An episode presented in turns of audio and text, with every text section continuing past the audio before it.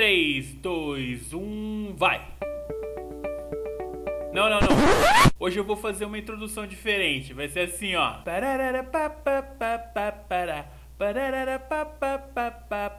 One, two, three, four.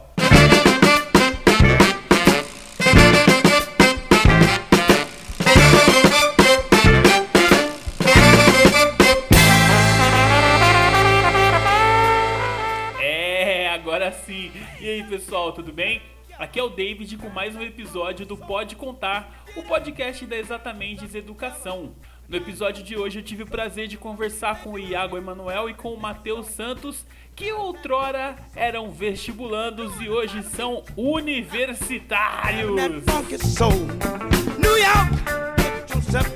Nosso bate-papo foi bem legal, foi bem descontraído. Nós conversamos sobre como está a vida deles atualmente no contexto universitário, como foi a questão de escolha de curso, quais são as perspectivas que eles têm para o futuro e também conversamos sobre as dificuldades que eles enfrentaram lá nos primeiros dias e todos os causos que todo bom universitário tem.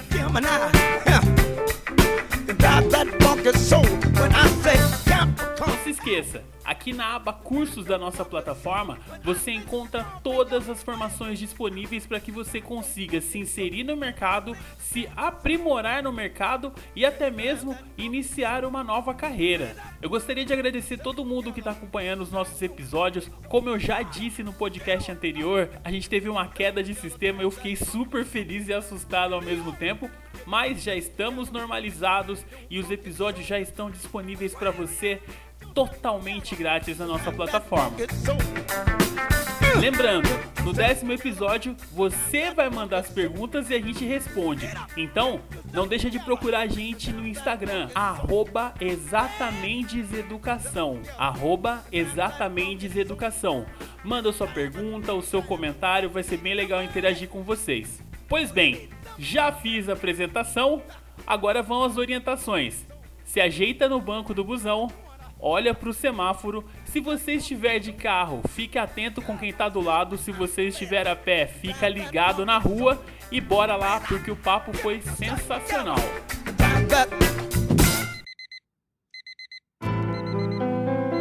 Bem, Samãe, estamos iniciando nossas transmissões. Essa é a sua rádio Êxodos. Hey, hey, vamos acordar, vamos acordar, porque o sol não espera, demorou, vamos acordar, o tempo não cansa. Ontem à noite você pediu, você pediu uma oportunidade, mais uma chance. Como Deus é bom, né não, nego? Olha aí, mais um dia todo seu. Que céu azul louco, hein? Vamos acordar, vamos acordar. Agora vem com a sua cara, só mais você nessa guerra. A preguiça é inimiga da vitória. O fraco não tem espaço e o covarde morre sem tentar. Não vou te enganar, o bagulho tá doido. Ninguém nem em você. E os inimigos vêm de graça. É a selva de pedra, eles magos humildes demais. Você é do tamanho do seu sonho. Faz o certo, faz a sua. Vamos acordar, vamos acordar. Cabeça erguida, olhar sincero. Tá com medo de quê? Nunca foi fácil. Junta os seus pedaços e desce pra arena. Mas lembre-se, aconteça o que aconteça, nada como um dia após o outro dia. Talvez seja bom partir do final. Afinal, é um ano todo só de sexta-feira 13. Você também podia me ligar de vez em quando. Eu ando igual lagarta triste sempre. Primeiramente, foi um prazer tê-los conhecido e ver o empenho de vocês. É um exemplo a ser seguido. E aí eu gostaria que vocês compartilhassem com a gente é, como vocês estão hoje. A gente vai lá antes da festa. A gente vai falar sobre o momento de preparação de vocês, o momento de decisão de vocês, como funcionou, como foi para cada um de vocês, quais foram as coisas que pesaram para vocês escolherem essa graduação e como foi o caminho.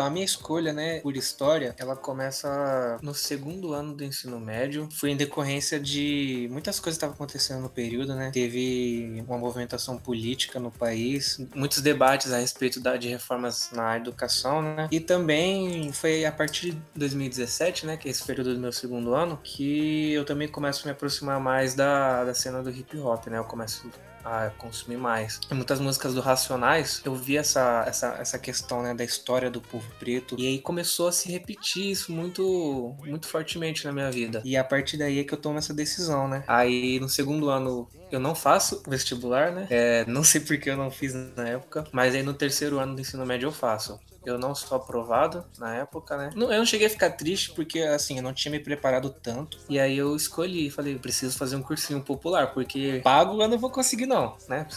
Principalmente aqui em Campinas, né? Os cursinhos particulares são bem elitizados. E eu não tinha condições de pagar, apesar de estar trabalhando na época, né?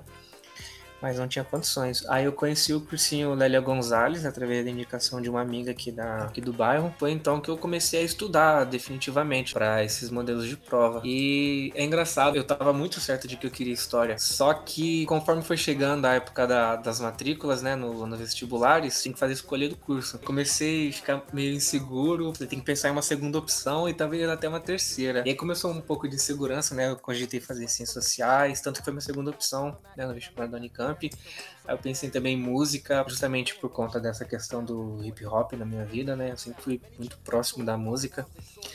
Pensei também em artes cênicas. Acabou que no final eu tive certeza mesmo de que eu gostava de história, principalmente por conta dos debates que eu tinha na, no, no cursinho, né? Eles eram muito ricos, isso influenciou muito na minha certeza desse curso, né? Depois disso foi pre preparação, né? Pra falar a verdade, eu não, eu não tava muito certo de que ia passar na segunda fase, né? E aí quando eu passei, cara, foi um choque, porque eu realmente não esperava porque no ambiente do cursinho é muito comum você ver alunos, né, que tentam entrar em um curso repetidas vezes, né, ficar um ano, dois anos tentando, até mais. E eu falei, mano, talvez aconteça comigo, né, então já vou meio que me preparar. Então assim, eu já tava meio que preparado para receber a notícia de que eu não passaria, né, até porque quando a gente fala de vestibular, né, também falar de uma, de uma prova muito elitizada. Então, eu, moleque de quebrada, preso, assim, pô, nesse ano não, ninguém.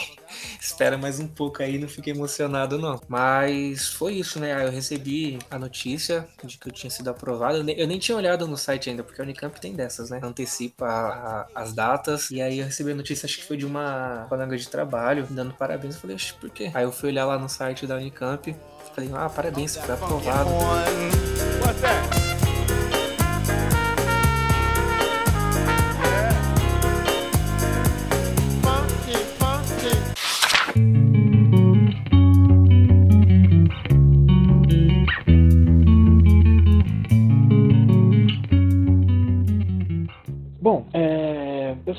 Gostei muito de matemática, né? Então, algumas coisas durante o Fundamental 2 e o ensino médio eu conseguia desenvolver um pouco. E na minha vida eu sempre queria fazer engenharia, né? Tipo, tudo bem que até os meus 10 eu queria fazer direito, mas depois disso eu queria ser engenheiro. Como eu cresci na praia, eu sempre estava acostumado a ver navios, então eu coloquei na minha cabeça que eu, que eu iria fazer engenharia naval. E beleza, então foi lá o meu segundo ano do médio, prestei o primeiro vestibular, eu passei na Univesp, né? Que é a faculdade virtual de São Paulo, né?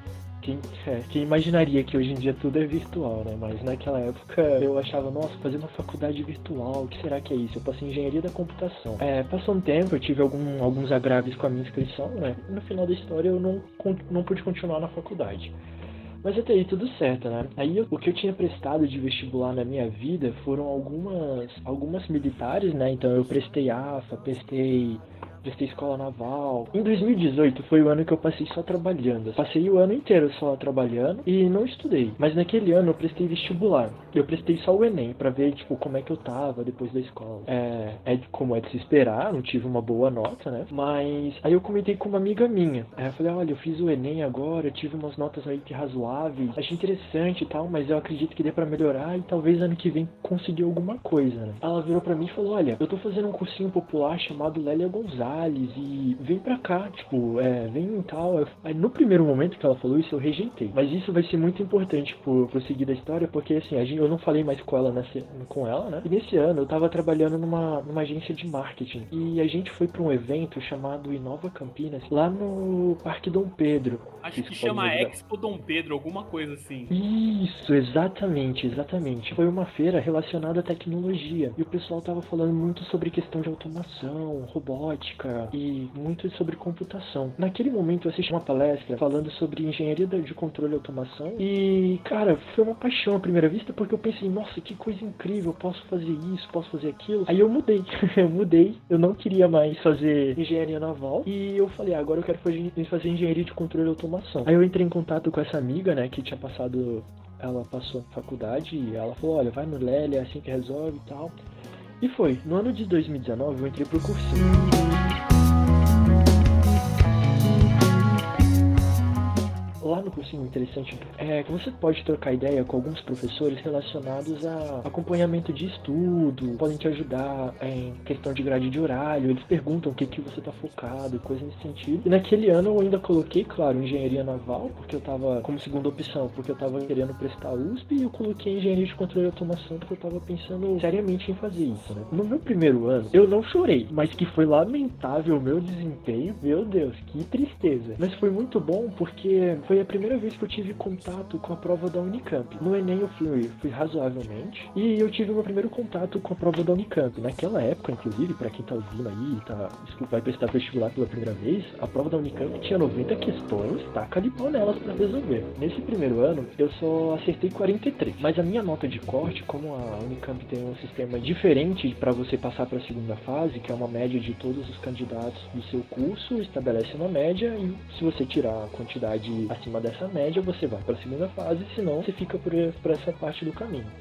Eu fui um dos que ficou por essa parte do caminho. Mas o cursinho ele continuou, continuou dando aula de segundas fases, que eram a. Então eu fui em todos esses, todas essas aulas, é mesmo não tendo passado, para entender mais ou menos o que acontecia, para ver o, o, como é que era o pensamento, o que, que você tinha que raciocinar, como é que você podia ali improvisar. E aí eu fui em todas as aulas e beleza. Aí chega o ano de 2020, né? Fatídico ano de 2020, eu me inscrevo no cursinho, vou no cursinho. Aí vou pro. Eu começo a estudar. É, bom, aí chega o que a gente conhece como pandemia.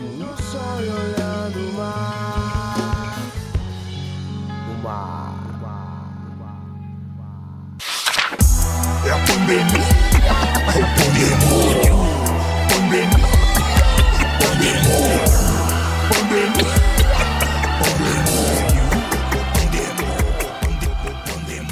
Foi online. Cara, é, dizer para vocês que foi um desafio muito, mas muito grande fazer estudar online, ter foco online. Às vezes deu uma desanimada, né, no ano de 2020 ali, mas aí eu e um grupo de amigos a gente se reunia praticamente toda semana e conversava sobre exercícios, conversava sobre assuntos e principalmente conversava. E foi, tipo, eu fiz minha inscrição. Dessa vez, é, bom, deixa eu abrir um parênteses e falar. Na Unicamp, como não tem engenharia naval, eu coloquei a primeira opção, eu coloquei engenharia de controle automático automação noturna. E segunda opção, eu coloquei engenharia elétrica noturna. Olha só pra vocês verem como que não tinha nada a ver, eu só, só fiz, sabe? E, cara, se vocês analisarem, tipo, a questão nota de corte, foi uma decisão um pouco errada do que eu fiz, porque a nota de corte de elétrica, ela é mais alta do que de automação. Então, se eu passasse em primeira opção, eu não poderia entrar na segunda porque a nota de corte é maior. Então, tipo, são coisas que eu não tinha pegado como experiência. Mas aí para 2020 eu levei isso como experiência. E na hora que eu fui fazer a inscrição, eu coloquei de novo engenharia de controle e automação. Só que dessa vez eu coloquei um curso que podia ser, não era só focado numa área, mas sim, sim em várias áreas, mas que tinha uma nota de corte menor do que o curso que eu queria de primeira opção. Que aí é que surge a engenharia de alimentos. Eu tenho alguns amigos, né, que inclusive são meu, meus veteranos. Eu conversei com eles, fiz um pouco de teste vocacional também, pesquisei um pouco sobre a área, falei falei, nossa, deve ser interessante, vou marcar como segunda opção. É, fui fazer a, a primeira fase da Unicamp, fui pra segunda fase, é, eu tava com muito medo, porque assim, é uma loucura, porque é aquela história de professor falando, olha, você não pode zerar nenhuma questão, faça todas as faces, tenta construir, se não souber muita coisa, escreva as formas, sabe? Fui juntando um pouco disso e, e foi isso. E igualzinho o Matheus também, é, não fui eu que descobri a minha aprovação. Foi uma colega minha que mandou mensagem é, falando, Iago, parabéns, você passou. Porque assim, além de passar tudo isso, ainda vem a parte do ataque cardíaco que eu entrei na terceira chamada. Então, assim, quando saiu a lista da primeira chamada, aí eu olhei e pensei assim: nossa, meu nome não tá aqui. Só que aí, prova da Unicamp tem suas partes boas e sua parte ruim. Eu gosto dela porque ela é legal de fazer. Só que a parte que ela devolve os resultados de como todo mundo e o que é, é para matar a gente do coração. Porque assim, eles falam: olha, você não foi aprovado e eles soltam a nota, a sua nota.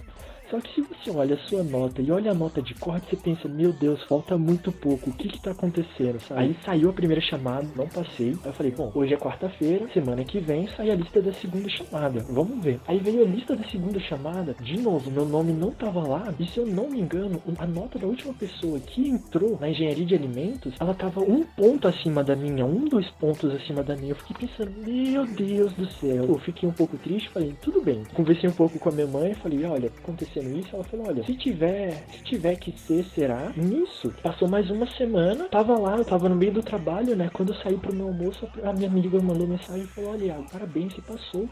Nossa, ver seu nome na lista, é, eu não consigo descrever a sensação do que é ver seu nome na lista.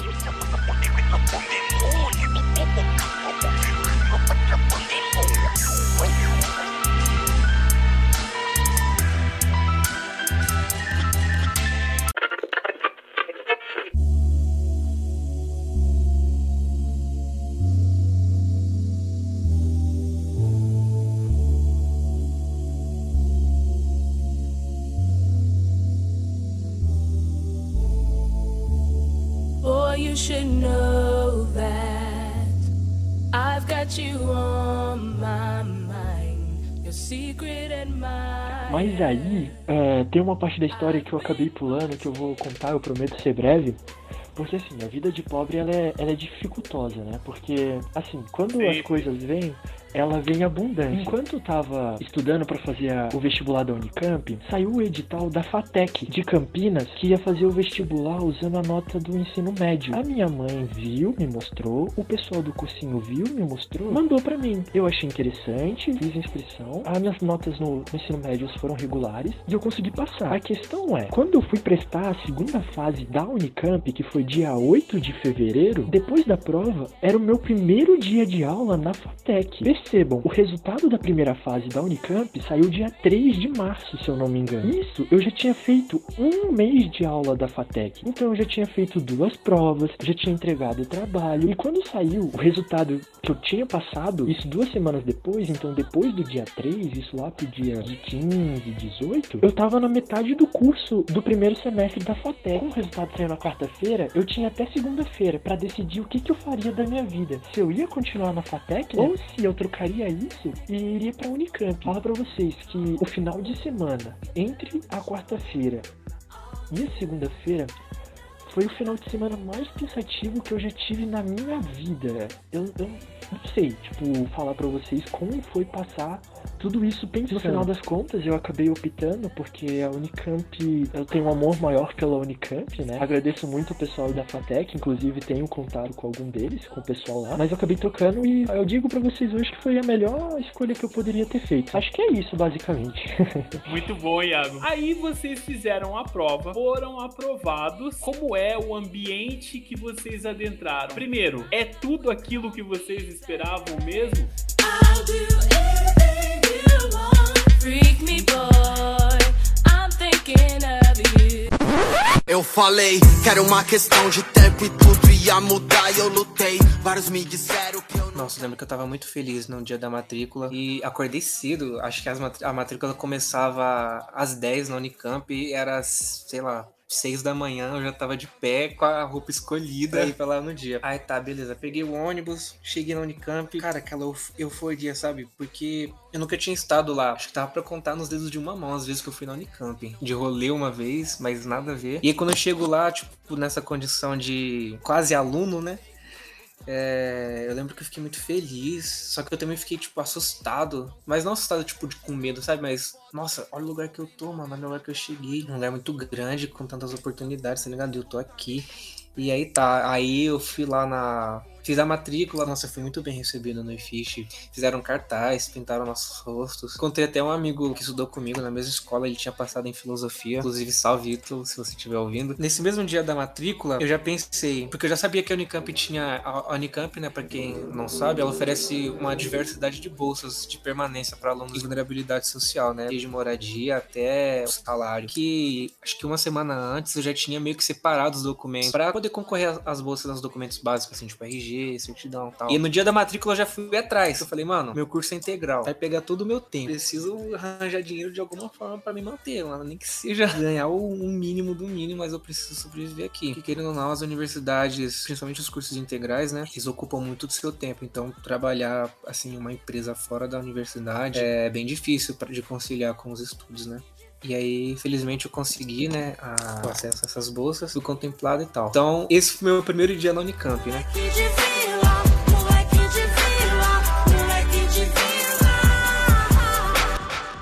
Como que é o processo pra você conseguir? Demora, é rápido? Tipo, você vai, faz no dia, sai já o resultado no dia?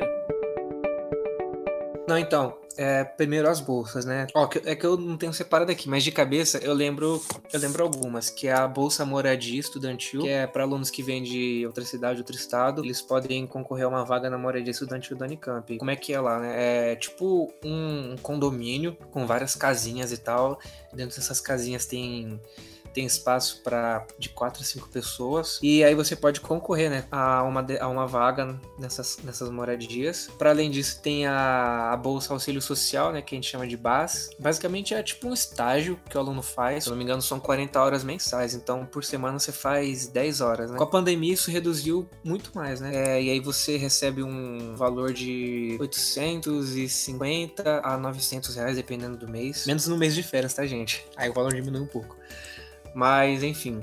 É, tem o, o auxílio transporte, né, que a Unicamp paga, é o valor correspondente a duas passagens, ou três, dependendo do, local onde você mora, para você poder se locomover até a universidade. Para além disso, também tem auxílio alimentação, que você consegue isenção né, no restaurante, nos restaurantes universitários. E também tem a bolsa auxílio aluguel. Ela vem ela Quem pede a bolsa auxílio social pede aluguel também, né? O pessoal pode alugar uma casa uma kitnet na região de Barão ou aqui em Campinas, né? E quanto ao prazo, né? Eu pedi só a bolsa auxílio social, né? Que ela já contempla o vale transporte e o auxílio mensal, né? O, o salário. No meu caso, eu lembro que demorou acho que uns três meses, cara. Só que dentro desses três meses, no segundo eu recebi tipo, uma- tipo uma bolsa auxílio emergencial, porque foi durante a pandemia. E aí é um valor um pouco menor, né? Se não me engano, eram 300 a 400 reais, mas já ajudou bastante. E aí depois, no mês seguinte, eu fui contemplado, escolhi é, na bolsa auxílio social, né? Você tem que escolher um projeto para se vincular, né? É como um estágio. Aí você escolhe as áreas, né? Tem da áreas de exatas, biológicas, humanas. E aí eu escolhi meu projeto, a coordenadora do projeto me aceitou e tudo mais. E eu tô até hoje nesse projeto. As bolsas têm validade de um ano, né? Eu, não só, eu eu só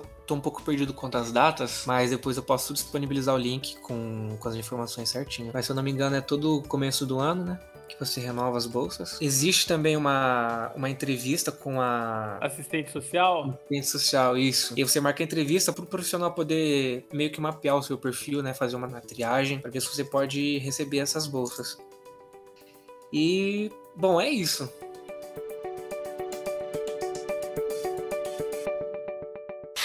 Eles querem que alguém que vem de onde nós vem seja mais humilde, baixa a cabeça, nunca revide, finja que esqueceu a coisa toda. Querem que ele se Aí voltando, saiu da matrícula, conseguiu fazer as inscrições para solicitações de bolsa. Sim, então, eu, na, na verdade, na matrícula eu fui, eu fui, eu tentei fazer a inscrição já, né? Só que não estava aberto a diretoria acadêmica lá, né? Aí eu tive que deixar pro primeiro dia de aula, né? Que no caso foi o segundo. E aí tive aula de manhã, fui, teve a recepção, né? Se eu não me engano, acho que a primeira aula foi de história. Tivemos a apresentação da, da disciplina e tal. Teve o trote, que eu tava até comentando com o Iago aqui em off. Foi uma experiência assim que eu, eu não tava preparado. Aí o professor, era um professor de mentirinha, né? Da pós-graduação, aluno da pós-graduação. Ele começou a falar umas coisas sobre história contrafactual, né? Que é tipo questionar fatos comprovados. E aí todo mundo na sala ficou tipo, o que, que esse cara tá falando, mano? Tá ligado? Ele começou a passar umas coisas muito nada a ver. E aí depois chegou o pessoal da. Os veteranos, né, tinham chamado um cara assim que se, eu olhasse pra ele, mano, era. Tipo, ele aparentava ter, sei lá, uns 30, 30 anos já de trabalho, tá ligado? E aí vestiram o maluco como se ele fosse um funcionário da, da Unicamp.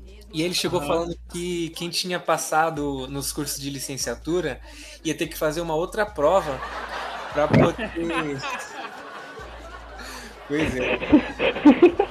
Ia ter que fazer uma outra prova falando sobre Império Bizantino, tá ligado? Pra poder concorrer a, uma, a, a vaga na licenciatura, porque aparentemente tinha entrado alunos demais no curso de História e não ia ter vaga pra todo mundo na licenciatura. Meu Deus! Nossa! Aí pensa a minha situação. Ensino público, daquele jeito. Unicamp, Império Bizantino. Você sabe o que é Império Bizantino? Nossa, eu nem lembro. Pois é, nem eu. De aula eu não sabia nada daquilo. Aí eu logo soltei, mó gritando na sala. Mas e aí, como é que, como é que fica quem nunca estudou isso na vida? E todo mundo já ficou, "Oxi, o que esse moleque tá falando aí, exaltado demais. Tem que ser assim mesmo. Nossa, eu lembro que eu fiquei, mano, eu fiquei revoltado. Aí passou uns dois minutos de enrolação, aí chegou os veteranos falando que era trote e tal. Aí teve gente que saiu chorando. Mais uma coisa acho que interessante de falar, não tem tanto a ver com as aulas, né? Mas, tipo, em relação à, à minha postura como aluno periférico, pessoa negra, eu lembro que acho que uma, uma ou duas semanas antes, tava tendo alguns casos de, de pessoas racistas, né? Cometendo atos racistas na, na, na universidade com o pessoal que transitava por lá e tal. E aí, tipo, eu fiquei assim, mano, eu sou aquilo, tudo que eles não gostam, tá ligado? Quebrada, preto, pobre. E aí, mano, eu falei, na hora que eu chegar lá, velho, vai ter só boyzão, não vou ter nenhum conhecido, porque até então eu não conhecia ninguém, né? Então eu já cheguei como? Carona séria, uma beçudão. Mano Brown total, né? Olha Aí- quebrada, olha É, que desse- é. exatamente, desse, desse jeito, mano. Aí eu lembro que, acho que no, nesse dia que eu tive aula de História da África, né, eu já fui digitalizar alguns documentos.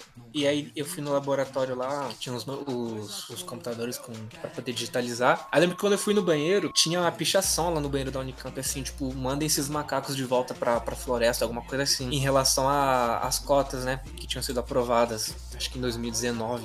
E aí, tipo, isso já foi começando a me deixar mais, ah, posso falar, né, com medo de sofrer algum tipo de injustiça, alguma opressão lá. Eu falei, mano, é isso, eu vou ficar aqui como serião, chucrão. E é isso, se alguém vir tentar arranjar alguma coisa, vai voltar de ré, porque não vai arranjar nada comigo, não.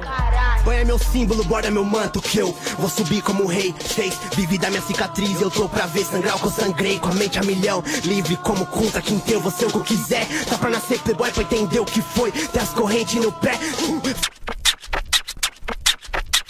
Mas, tipo, por exemplo, você falou da frase do banheiro, mas. É, tudo bem, eu entendo que isso, por exemplo, tá escrito. Mas a minha pergunta é no sentido, tipo, você acha que teve alguma coisa, alguma atitude de alguma pessoa que, tipo, condizisse com isso ou não? Tipo, era só mais a escrita, tipo. Não, então, essa questão da, dessa pichação no banheiro, ela veio mais pra reforçar a imagem que eu tinha criado, tá ligado? Da universidade. Que era, por exemplo, teve esses casos de, de racismo antes de começarem as aulas. E eu sabia, né, que, tipo, uma universidade pública, assim, com tanta influência quanto a Unicamp, só ia, ia- era. ia ter muita gente. Ia ser uma universidade muito elitizada, tá ligado? Então meio que já tava psicológico meio que preparado pra receber essas formas de agressões, entendeu? Não, perfeito. E, cara, é, com tudo que você tá falando aí, por exemplo, eu acho que o banheiro do iFish, então, é aquele banheiro que tem umas pichação, tipo, muito louca. Porque um, um tempo atrás, eu quando tenho um colega que ele é mestrando, mestrado agora, né? Ele conseguiu é, concluir a tese. E ele falou que, por exemplo, no banheiro do iFish tem, tinha, né? Acho que tinha uma frase daquele tipo, tudo nosso, nada deles, e se for deles, a gente toma, sabe? Então, tipo, você falando isso mostra que, tipo, é muito conflituoso mesmo. Eu, tipo, não sabia disso, É, então, sabe? na verdade, esse, eu acho que o Fish ele é um ambiente muito diverso, né? Por exemplo, tem, tem uma coisa muito que eu acho muito bonita lá, que é o é tipo um mural com centenas de personagens negros é, da história. Malcolm X, Ana Simone, Kylie J, mano, gente, só os negralha pesado, tá ligado?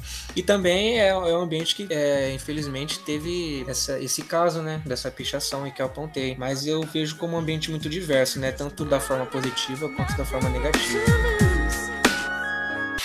Seguindo um pouco da minha história, é, eu falei pra vocês que eu tava na FATEC, eu descobri que eu tava na, que eu tinha passado na quarta-feira, passei o final de semana refletindo, separei os documentos. É, a Unicamp mandou um e-mail pra mim e falou: olha, na segunda-feira, até tal horário, né? Se não me engano, é até as três da tarde, você tem que enviar seus documentos escaneados. Dando tudo certo, você vai receber os links das aulas, você vai receber acesso, manual, tudo certinho. Mas como eu disse pra vocês, eu entrei na terceira chamada. Então, já estava tendo aula. Aí foi o seguinte, no domingo à noite eu separei os documentos, deixei os arquivos PDF tudo certinho, porque eu falei, olha, amanhã no meu almoço, meio-dia, antes de eu almoçar ou fazer qualquer outra coisa, eu vou entrar no computador e vou lançar. E, cara, medo, né? E isso dá com um conflito na cabeça, porque assim, existe uma regra dada pelo MEC que você não pode estar vinculado às instituições públicas. Então, o meu nome já estava vinculado à FATEC. Mas para eu fazer minha matrícula para Unicamp, eu precisei entrar em contato com o responsável do meu curso, ver com ele o que, que eu precisava fazer. E aí que foi o momento que eu tive um mini AVC, porque eu precisava mandar um e-mail pro pro meu coordenador do curso da FATEC dizendo: "Eu, Iago Emanuel, do registro aluno tal, do curso tal, do período tal, semestre tal, estou desistindo da minha matrícula." Nossa, hein? Mano, muito, muito, sabe? Tipo, meu coração, se ele bateu uma vez por hora, foi muita coisa. E eu mandei esse e-mail, só que aí eu virei pra ele e falei, mas e se não der certo? Ele falou, ó, se não der certo, infelizmente a gente tem um prazo. A gente tem um prazo de 24 horas pra desistência cair no nosso sistema. Mas eu vou fazer o seguinte, eu vou segurar pra você essas 24 horas e você me fala. Isso foi no meu meio-dia, tipo, eu tenho uma hora de almoço. Então, numa hora de almoço, eu mandei esse e-mail, subi os, os e-mails, subi os documentos na, na Unicamp e tava lá esperando vir um e-mail de confirmação dos dados. Porque a minha inscrição que eu fiz na Unicamp foi a inscrição que teve aquela cota do PAI. Eu fiz o meu ensino fundamental 2 em escolas públicas e eu fiz o meu ensino médio. Só que os documentos que eu precisava subir tinha que ter a comprovação de que eu realmente cumpri o fundamental 2 e meu ensino médio nas escolas públicas. Então eu precisava do scan do meu histórico escolar. Só que o meu histórico do ensino fundamental não tem registrado nele em que escola eu fiz a minha oitava série. No meu histórico do ensino médio, tá escrito lá, cursou a oitava série em escola pública. Só que tava no arquivo do ensino médio. E na hora que você vai subir os documentos, aparece lá uma página. Aqui é o documento RG, suba seu arquivo. CPF, suba, título de eleitor, comprovante de endereço e os documentos. E aí no final do e-mail, que veio a a descrição, falava o seguinte: a gente vai verificar em até 24 horas todos os documentos. Caso haja divergência, entraremos em contato e a sua matrícula não será efetivada até que haja correção. Eu li isso e eu li assim, meu Deus do céu. E agora, senhor? Cancelei a inscrição na FATEC, não sei se eu vou passar aqui. Não sei o que está acontecendo, mas vamos na fé. Aí eu fui lá ver, tava falando, olha, até amanhã a gente verifica todos os documentos. Nisso, é, eu abri, é, veio umas instruções embaixo, ó, aqui tá o seu e-mail e falou, olha, segue aí. Só que como eu já entrei na terceira chamada, eu não tive trote. Olha que maravilha, eu tô fazendo engenharia. Eu entrei, minha primeira aula era cálculo 1.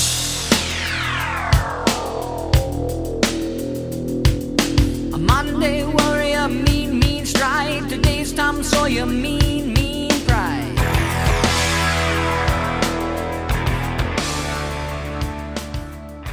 Isso era numa segunda-feira, 7 horas da noite. Minha primeira aula era cálculo 1. Eu cheguei sem saber o nome do professor, em que parte da matéria, o que que tava acontecendo. Eu só sei que, tipo, era cálculo 1, o professor já tava passando matéria, e com 5 minutos de aula do professor dando a matéria, ele virou e falou: Olha, tá vendo esse conteúdo aqui? Vai cair na lista. Essa aqui já é a terceira ou quarta lista, vocês precisam entregar. E eu falei: Meu Deus, o que que tá acontecendo? Eu não sei se a matrícula passou, eu sei que eu já tenho coisa pra entregar, eu não sei o que que vai cair nessa lista. Foi uma segunda-feira pra não esquecer. Só que aí, tipo, como, a, como as nossas aulas estão sendo online, tá tudo sendo online, tanto os alunos quanto os professores, eles organizaram uma tabela de link. E assim, leva 24 horas pra DAC autorizar minha entrada, verificar os documentos e automaticamente me colocar nas minhas matérias. Então, ia demorar um dia pra eu saber qual que era a minha aula, quem que era meu professor e o que, que eu tinha que fazer. Só que como os alunos, a comissão de trote, ela não me recebeu com essas brincadeiras, mas ela me recebeu falando, oi, tudo bem da comissão de trote. Esse daqui são os links do que você tem que fazer. Essa daqui é o manual que a gente fez, né? Então o pessoal da comissão de trote 021 da fé, mandou o manual, falou, olha, aqui tá tudo que você tem que fazer, me chamaram no WhatsApp, falou, olha, entra nesse link, tá aqui as suas matérias, tá aqui seu acesso, já foi falando sobre tudo, sabe, foi passando tudo organizado, e os alunos e os professores no primeiro semestre montaram uma planilha com todos os links de aula e turma. Então aí eu olhei na minha grade de horário, eu vi qual que era a minha aula, meu primeiro dia de aula, minha primeira,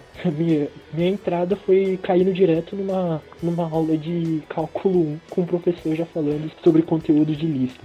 é isso. Que delícia! Começar com cálculo 1 em andamento é a melhor coisa que poderia ter te acontecido, não é mesmo? Nossa, melhor notícia, pelo amor de Deus.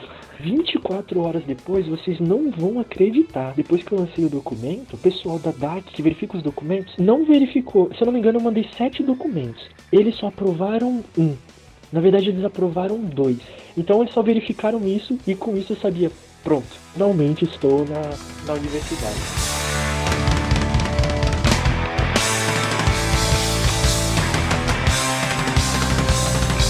Glória a Deus. E aí eu gostaria de conversar com vocês sobre essa questão mesmo, que a gente tem o Matheus que começou quando ainda existia planeta Terra, né? E o Iago que entrou quando a gente estava nesse momento de suspensão, que é a questão da, da pandemia, toda a questão do ensino, uh, do ensino online. You blocked me on Facebook, and now you're going to die. Então, David, foi, foi um choque em dois sentidos, né? Porque, assim, é, desde a escola até o cursinho, as minhas experiências de ensino eram todas presenciais, né? E nesses espaços, né, a gente tem a oportunidade de ter um, lugar adequado para estudar e tal, tem os materiais ali disponíveis, né? É justamente essa questão do, do espaço e do, dos materiais que eu fui impactado, né? Eu tava muito acostumado a ler, pegar na mão, poder fazer anotação e tal. E aí, quando eu ingresso lá na Unicamp, eu tive duas semanas de aula. E aí eu tava começando a me adaptar, sabe? Porque o curso de graduação, né? Com certeza ele vai te exigir muito mais do que um cursinho, do que a escola, né? A carga de leitura é maior, você vai ter que produzir muito mais. E aí, na quinta-feira, cara, eu lembro, foi numa quinta-feira, começou a rolar o negócio da pandemia, né? Falando, ih, esse negócio vai impactar de alguma forma o nosso ensino. Cara, na sexta-feira a Unicamp suspendeu as aulas. Aí teve acho que umas duas semanas de, de recesso, né? Pra eles poderem se adaptar. Se adaptar entre aspas, né? Porque até hoje a gente não se adaptou. Professores tiveram que se organizar, teve, teve que ter toda uma, toda uma mobilização, teve reuniões e tal pra decidir como ia ser feito. Quando ia ser feito, né? Enfim, depois de duas ou três semanas começa o ensino remoto pra mim, né? E cara, foi, falar pra você, a- o meu primeiro e meu segundo semestre foi completamente um surto, porque eu não sabia como estudar né, em casa, sabe? Eu tinha muita dificuldade de concentração para ler os textos em PDF. Porque é muito fácil, né? Quando você está mexendo, no- lendo pelo notebook, você se distrair, pega o celular, abre alguma página no notebook, no Google. E eu tive muita dificuldade com isso. Eu não sabia fazer direito as coisas, eu estava me sentindo muito mal. Aí no segundo semestre comecei a me adaptar, me adaptar um pouco, mas ainda assim com muitas dúvidas, com muito, muita preocupação, né? E foi, e foi isso, né? Esse, esse choque. Então eu tive o choque tanto de entrar na universidade e ter essa grande demanda né, de produção, de leitura e tal, e também tive esse choque no ensino remoto emergencial, né? Foi quando eu não sabia fazer nada. Eu me senti ali, nossa, completamente despreparado para ter uma graduação. E sim, é interessante pensar isso, né? Porque a gente vê como a pandemia ela afetou a nossa forma de se relacionar com as coisas que a gente gosta, com as pessoas que a gente deveria ter tido contato, né? Enfim. Ô, Matheus, tipo, por exemplo, você foi bicho, tá ligado? Você teve essa parte da questão de troca. Cara, como você tá sendo, tipo, veterano? Então, é, nessa questão de receber o pessoal que entrou em 2021, eu participei de um evento muito específico que a comissão de, de bicho, né, criou, que foi a questão das bolsas. Tipo, que nem eu falei, né, no primeiro dia de aula eu já tava correndo atrás de documentação, digitalizar documento para poder concorrer. E aí eu lembro que duas amigas minhas colocaram meu nome nessa comissão, salve Emily, salve Rafa, é nóis. Eu participei. Então, a minha contribuição foi mais essa, né? De poder passar algumas dicas, algum. E minha experiência com os bichos foram mais essas, né? Não, perfeito, perfeito. É porque, tipo, por exemplo, os meus veteranos, né, quem, o pessoal 020, por exemplo, é, quando eu entrei, a gente, é, de- a- dado, passado um pouco do tempo, né, a gente brinca que, tipo, ano que vem, quando voltar o presencial, tipo, as duas turmas, não, as três turmas, a turma 020, a turma 021 e a turma 022, vai todo mundo parte da comissão de trote. Porque ninguém sabe onde fica o quê, ninguém sabe por onde passa, e tipo, tá todo mundo online, sabe? Eu tô tendo uma experiência como bicho. Tipo, cara, eu gostei muito da minha recepção. É. Qual que é a pergunta mesmo que tem que responder? Desculpa.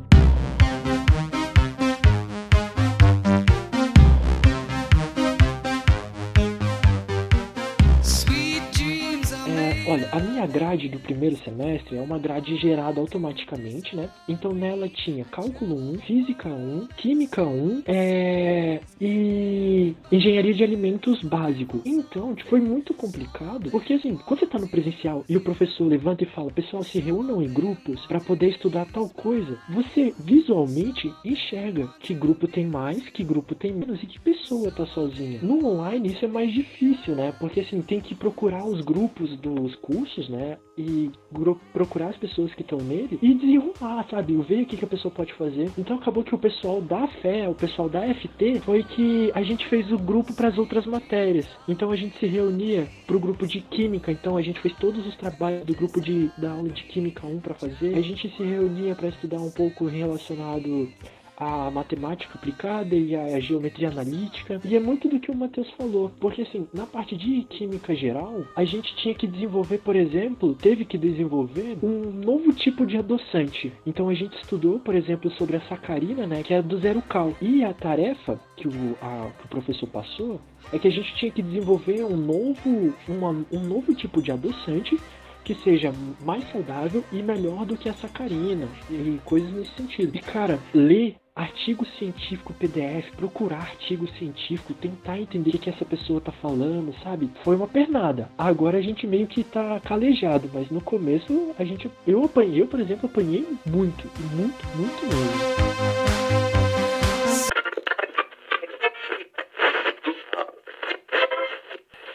Deixa eu perguntar uma coisa para vocês, que nos episódios anteriores debateu-se muito a questão da afinidade com o curso e a afinidade dentro do curso com áreas de atuação. Quando o estudante vai escolher a graduação, ele vai, ah, eu gosto de matemática e gosto de física, vou prestar engenharia. E isso é muito questionável no sentido de que, eventualmente, se você gosta de matemática e gosta de física, não obrigatoriamente você vai gostar de engenharia e trabalhar bem com isso.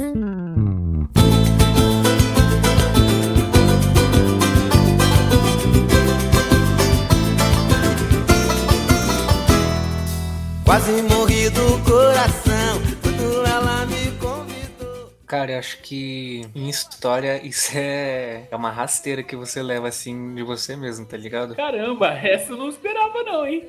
Pois é, mano, porque assim, é, tem muita produção, né, na, na, na universidade. Toda hora sempre tem alguém produzindo alguma coisa nova, descobrindo uma coisa nova, ou questionando uma coisa antiga de uma forma nova, né? E eu lembro que, tipo, quando eu prestei vestibular, uma grande influência que eu tive foi o Racionais, né?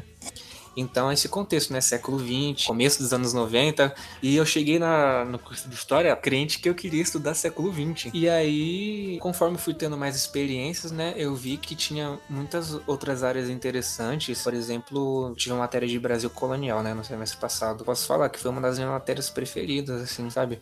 Então, posso dizer que a expectativa, muitas vezes, ela pode te cegar, né? Posso dar, sei lá, uma dica? É estar aberto para os temas, né? Para as diversas áreas que tem dentro do curso. Acho que é isso. No meu caso, eu tive uma surpresa boa, sabe? Porque quando eu fiz a inscrição, eu coloquei lá engenharia de controle e automação, né? Porque era um curso para primeira opção. Porque era um curso que abrangia três áreas, que era engenharia mecânica, engenharia elétrica e computação. E eu coloquei engenharia de alimentos porque era um curso que circula muito entre exatas, matemática, né? E bastante nas ciências da natureza. Ela passa pelos três campos, que é física, química e biologia. Então, quando eu entro aqui, quando eu entro na faculdade e quando eu vejo as aulas de FT, que são as aulas de engenharia de alimentos, é, de na, na, na semana seguinte que eu entrei, a professora ela chamou alunos é, graduados anteriores, né? Ela chamou, se eu não me engano, ela chamou acho que um 0, um 086 da, da FE. 086 quer dizer que, a, que essa pessoa ela entrou no ano de 1986.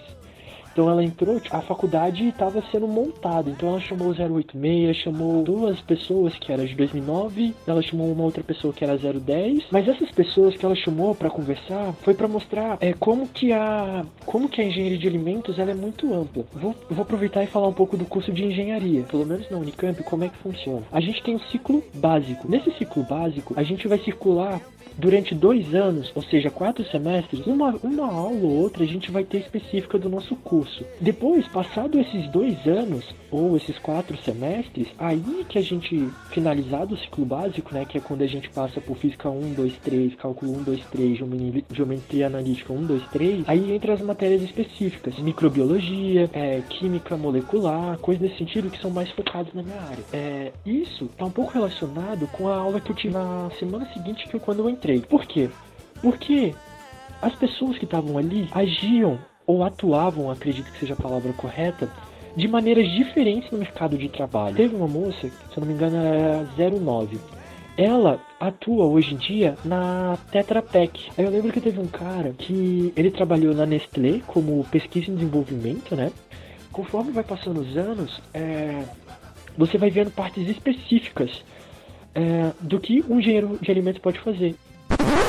Agora vamos dar um passo gigantesco para trás, tá? Eu gostaria de saber de vocês o que vocês acham que foi o diferencial no momento de estudar para ter esse, esse êxito da aprovação no vestibular. Ah, no meu caso eu posso falar com certeza que foi ter escolhido participar do cursinho, né? Cursinho popular. Porque não sei, acho que os profissionais que trabalhavam lá né, eram muito conscientes das condições sociais que os alunos vinham. E dentro disso, tinham temáticas que os professores abordavam, assim, não necessariamente de, de um jeito formal, e isso influenciou muito na vontade de querer estudar, na vontade de gostar de estudar, de querer participar. É claro, né? Durante o caminho sempre tem desânimo, insegurança, ansiedade tudo mais mas eu acredito que o cursinho popular ele foi uma peça-chave assim no meu caminho até o ingresso na universidade, né? Teve as, por exemplo, que nem o Iago falou, né, das oficinas que tinham de redação com a professora Cacau. É, tinha o Lendo no Lélia também, que era muito. Nossa, eu adorava o Lendo no Lélia. O pessoal se organizou, conseguiu fazer, pagar a passagem dos alunos que moravam longe. A gente conseguia discutir sobre os textos que iam cair no vestibular. Foi uma experiência, assim, muito, muito rica. E eu posso dizer, né, novamente, que foi com certeza o cursinho. Concordo completamente com o Matheus. Porque, assim, é, eu posso dizer assim, com todas as letras que o cursinho Lélia Gonzalez foi foi um diferencial na minha vida, porque eu saí do ensino médio e eu passei um ano sem estudar. Mas querendo ou não, a gente sai com. A gente não sai entendendo muito as matérias do ensino médio. Porque, por exemplo, tudo bem, é, os professores fazem o que faz, o sistema às vezes condiciona, às vezes não. E o sistema público ainda, né, que é por onde eu passei, às vezes tem sim uma dedicação maior, mas às vezes ah, tem os empecilhos. E o cursinho foi o diferencial porque ele dá, ele dá o norte do que, que você tem que fazer. Online, eu digo para vocês assim, que online, no começo, parecia que ia ser tranquilo. Mas você percebe que não é tranquilo, porque é, é o sentido de procrastinação. Eu, eu procrastinei muito no meu no meu ano de cursinho online. Eu estou sendo muito honesto, é capaz do David até brigar comigo, né, professor? Mas o querer fazer também é muito importante. Eu procrastinei, mas algumas coisas a gente tinha que parar, sentar, mesmo com as distrações, sabe? Eu, não é para se cobrar muito. É, os professores sempre enfatizaram faça o necessário e ver o que acontece. O importante foi isso, sabe? Porque o ensino, o cursinho, ele, ele mostrou visões.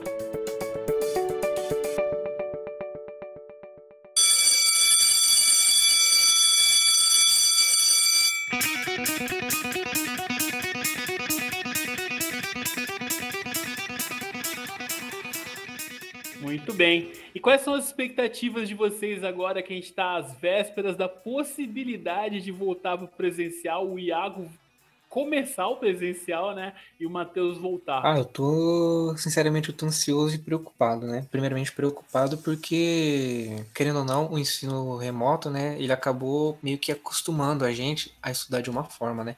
Isso fala em relação, pelo menos, a, ao meu curso, né? Mas o ensino remoto acabou acostumando a gente a estudar de uma forma. E eu não sei, eu tô preocupado com a minha adaptabilidade é, nos primeiros dias, nas primeiras semanas, né? Também da forma como isso vai ocorrer, né? Se vai ser um retorno presencial gradativo, se os alunos vão respeitar, né? Todos os protocolos, como vai estar a vacinação até lá. Agora, na questão de da expectativa boa, né? É a de finalmente poder estar em um lugar projetado pra gente se desenvolver academicamente, poder estudar, tá ligado? Sem barulho de moto cortando giro, cachorro. Aham. Eu tenho expectativa boa com o retorno da Unicamp, né? Tem, é uma questão que está sendo debatida há um tempo já. Eu vi que eles estão querendo retomar algumas atividades agora, né? Mas as aulas aparentemente estão com previsão para retornar no, no começo do ano que vem. Com a vacinação do estado de São Paulo já vai estar mais avançada, né? Mas eu também me preocupo com alunos de outro estado, né? A Unicamp é uma universidade muito, muito grande que recebe alunos de diversos estados aqui do Brasil, não só do Brasil, né? E é mais a questão assim, da logística, né? Como eles vão se adaptar e tudo mais. Eu prevejo muita correria, mas é isso, né? Olha, eu vou dizer que eu tô muito ansioso para esse retorno presencial, porque é aquilo que eu falei, eu entrei esse ano, não tenho, tenho zero contato com, com o meu prédio, não conheço o meu prédio, não conheço muito como é lá ainda. Sabe nem o É. cheiro dele. Mano, eu tô, eu tô ansioso pra usar o bandejão, vocês não têm noção. E, cara, eu tô muito ansioso também. Eu, eu sei, ao, ao decorrer da minha vida, sempre fui muito ligado aos esportes. Então, quando eu entrei na, quando eu entrei na, na faculdade, o pessoal mandou no grupo na comissão de trote sobre a questão da Associação Atlética da Acadêmica da Fé. Eu tô muito ansioso pra ver eles, pra conversar com eles, porque é ali, sabe? Eu quero ter esse contato, eu quero conhecer, praticar os esportes, que, sabe? Eu tô muito ansioso pra isso, pra usar as quadras. Eu tô ansioso pra andar. Eu também tô muito ansioso porque algumas aulas usam aulas gravadas. Algumas aulas que eu tenho, eles utilizam aulas gravadas é, da Univesp, que é a universidade estadual que junta as três grandes, né? A USP, a Unesp e a Unicamp.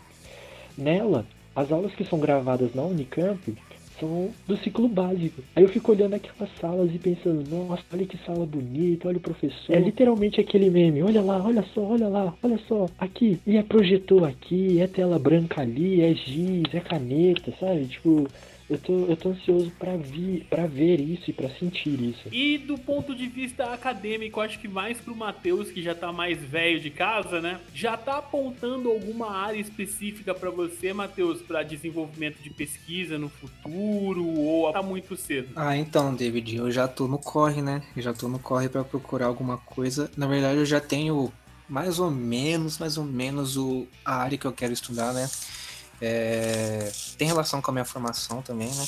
Eu gosto muito de da história do povo negro, então eu tenho intenção de estudar, por exemplo, a diáspora africana aqui no Brasil. Também gosto muito da história da África, né, na questão assim do continente. Tenho estudado, eu tô fazendo uma matéria agora de história do movimento negro. É, vai ser uma oportunidade muito boa de conhecer mais sobre esses movimentos, né? Sobre, é, esses movimentos, pode falar no plural. E assim, eu acredito que eu vai estudar alguma coisa relacionado, tentando relacionar, né, cultura e política da, da história do povo negro, no te, a, a questão da temporalidade, né? Eu gostei muito de estudar o período colonial e também o período imperial, né? Que tem muita coisa mais relacionada, por exemplo, eu gosto de, muito de capoeira, né? Na, no período imperial os registros são bem mais abundantes que na, na colônia. Então eu quero trans, provavelmente eu vou transitar entre esses dois, entre, entre essas duas temporalidades aí. E é isso. Mas ainda não é nada certo, tô estudando bastante, né? Tô pro- procurando bibliografia e é isso.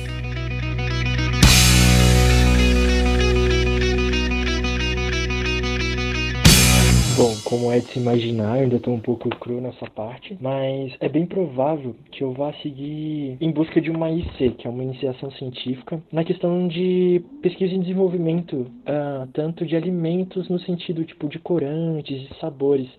Porque nesse meu primeiro semestre eu tive uma aula de específica de engenharia de alimentos. A gente teve um projetinho que tinha que desenvolver um alimento, sabe, pra gente vender na Unicamp. É, eu e meu grupo a gente desenvolveu um salgado de massa de biomassa de banana verde. E assim, cara, é um contato, como é o meu primeiro contato com esse tipo de matéria, eu fiquei fascinado, porque é muita coisa que eu não tinha visto e que tem muito potencial que a gente possa pensar de certas maneiras. Então, talvez eu vá seguir isso. Meninos, foi um prazer conversar com vocês, mas antes de terminar, eu vou fazer um bate-bola rápido. Eu pergunto, vocês respondem o que vier na cabeça, beleza? Combinado. Então vamos lá.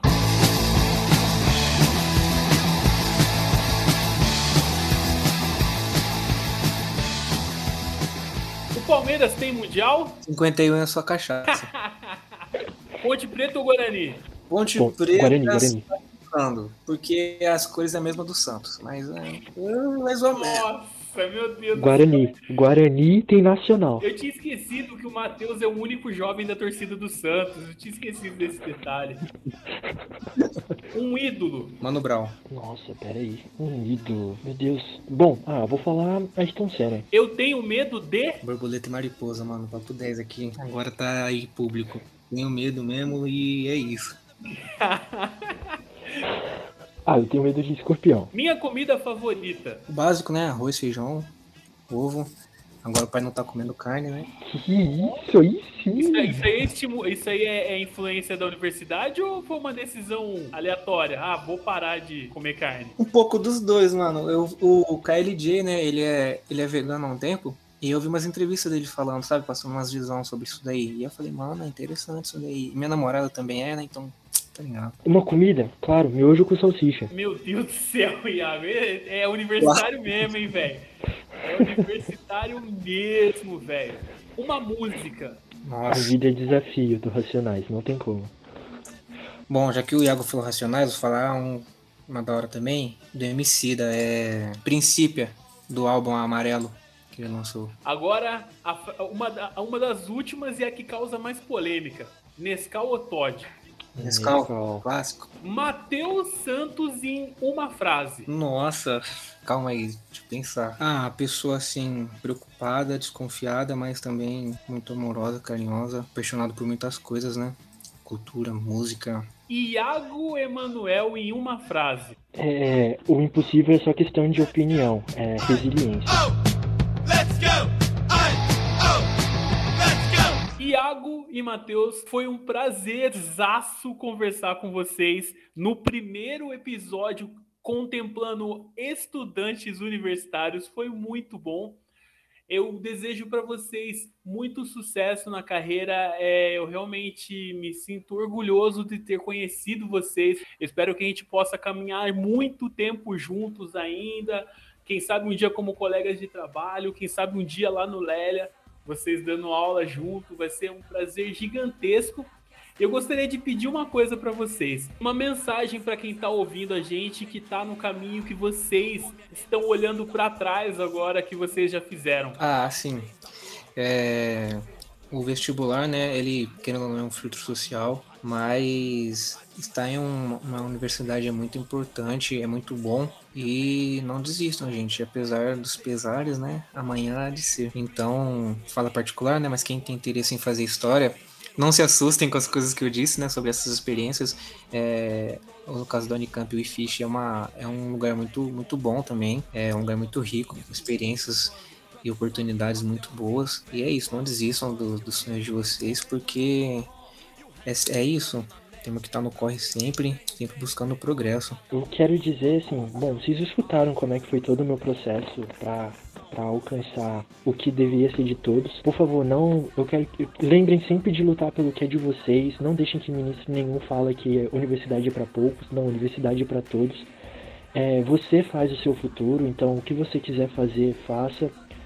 Corra sempre pelo bem. Lembre sempre de ter tranquilidade. Não falo nem calma, porque calma é uma palavra que virou um pouco de clichê, as pessoas não levam muito a sério. Então tenha sempre tranquilidade. E lembre sempre que tudo é um processo. É, às vezes vocês vão estar bem para estar fazendo esse processo, às vezes não. E lute, lute, porque é, minha mãe fala que o conhecimento é a única coisa que ninguém pode tirar de você. Então leia, estude sempre quando der, faça, faça os deveres, faça as listas, faça as redações e lembre sempre que uma maratona não se corre em um dia. Então vai treinando, começa devagar e aos poucos vai aumentando que o objetivo tá aí é fácil, e aí a gente consegue alcançar. Meninos, mais uma vez, muito obrigado pela participação, muito sucesso para vocês. E é isso aí. Um abraço. Valeu, David. Valeu, valeu. Só queria dar um salve aqui pro pessoal, né? É, primeiro pra minha namorada, Larissa. E para as minhas duas amigas que eu fiz na Unicamp, né? Que estão aí comigo no corre até hoje. Emily e Rafa. É nóis. Muito obrigado por estarem comigo no corre aí, no dia a dia. E é isso. Beijo. Valeu, David, pela oportunidade. Você é um cara, mano, zica demais. Máximo respeito. Muito obrigado nóis. pela oportunidade. É isso, eu agradeço de verdade por tudo. É, valeu pelo convite. É, assim como o Matheus falou, eu gostaria de agradecer o meu grupinho de FT da FEA. Queria agradecer a, a Naira, a Lívia, a Laira e o Bruno, porque eles me salvaram muito o semestre passado, me acalmaram quando eu tive nervoso, fizeram aquela chamada para poder acalmar antes da prova. E quero agradecer o pessoal do Lélia, quero agradecer o David, fica aí o desafio, se perder pra mim eu vou zoar, e é isso, sabe? É, muito obrigado por tudo, e eu vou, quero deixar registrado aqui que assim que possível, quando eu tiver um pouco mais de conhecimento, eu quero estar contribuindo no Lélia de alguma forma. É, e é isso, valeu. Ô, só mais uma coisinha aqui, só o último salve, porque esse negócio, né, foda, você vai citando o nome, se não citar outro, o pessoal fica bravo. Salve Nina também, muito obrigado por ser minha amiga, viu? É nóis. É nóis. Fechou, galera. Valeu, hein? Valeu, David. Valeu, obrigadão. O mundo ainda não está acostumado a ver o reinado de quem mora do outro lado da ilusão.